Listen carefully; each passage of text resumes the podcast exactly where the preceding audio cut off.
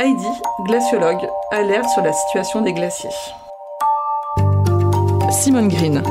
Simone Green. Simone Green. Simone Green.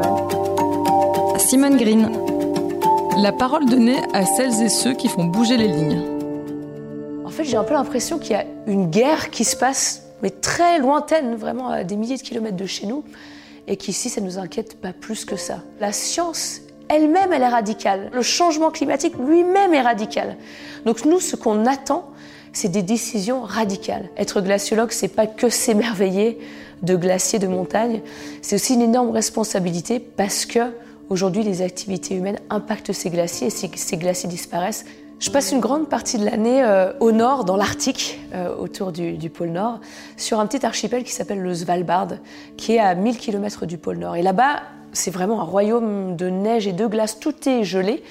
Et les changements climatiques qu'on observe là-bas font vraiment peur. C'est l'endroit qui se réchauffe le plus vite sur Terre, 6 à 7 fois plus vite que le reste de la planète. Chez nous, en France, les glaciers des Pyrénées, les glaciers des Alpes, ce sont nos châteaux d'eau. 70% de l'eau douce on la retrouve dans la neige et dans la glace. En fait, on n'est pas du tout prêt à la disparition des glaces, qui est la direction qu'on est en train de prendre. Si on regarde ce qui se passe au niveau des régions polaires, au niveau du Groenland et de l'Antarctique, bah, si ces calottes polaires perdaient leur glace, c'est une, une augmentation du niveau des océans de 65 mètres partout sur Terre.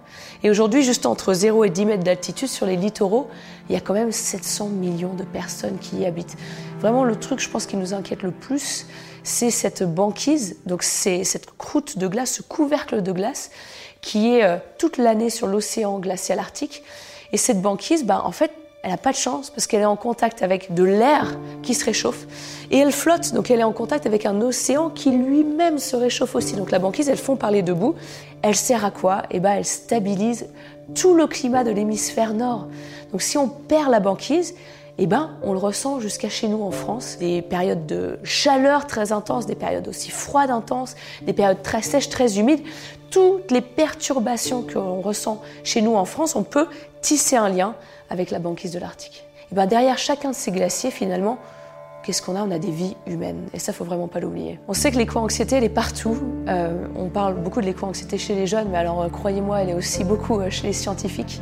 Le souci, c'est ça, c'est que l'éco-anxiété peut paralyser aussi. Mais il y a Jane Fonda, que j'adore, actrice américaine, alors militante sur tout un tas de sujets, qui a dit il y a quelques années que le meilleur remède face à l'éco-anxiété, c'est l'action. J'ai énormément d'espoir et je pense que c'est ultra important de garder cet espoir par rapport au sujet du climat ou de la biodiversité. Et Jean-Louis Etienne dit cette phrase que j'adore, il dit souvent euh, utilisez votre cercle d'influence. Et donc votre cercle d'influence, c'est quoi? Bah, C'est déjà votre famille, vos potes, euh, vos collègues de travail, votre collectivité, là où vous habitez. Et donc commencez par ça. Commencez par regarder ce que vous allez pouvoir faire chez vous et petit à petit, ces solutions, elles vont devenir irrésistibles. Ça va faire un effet boule de neige. Et ça, j'y crois, dur comme fer. On voit que c'est en train de se réveiller partout en France. Et c'est vraiment comme ça qu'on y arrivera. Même le dernier rapport de synthèse du GIEC le dit, nous donne des pistes et nous montre qu'on a toutes les cartes en main aujourd'hui pour éviter le pire. Ce qui nous manque, et il n'y a pas de doute là-dessus, c'est une véritable impulsion politique au niveau global sur Terre. Et il faut aussi que la société civile, donc euh, monsieur et madame tout le monde, euh, comprennent ce qui se passe, s'éduquent sur ces sujets-là et, eux aussi envie d'embarquer dans ce passage à l'action. Ça paraît peut-être contre-intuitif, mais en fait, on a la chance de pouvoir sauver l'humanité, littéralement aujourd'hui. Et je veux dire, il n'y a pas de meilleure motivation pour se lever le matin. Donc on se lève le matin et on attaque et on y va. C'était le podcast Simone.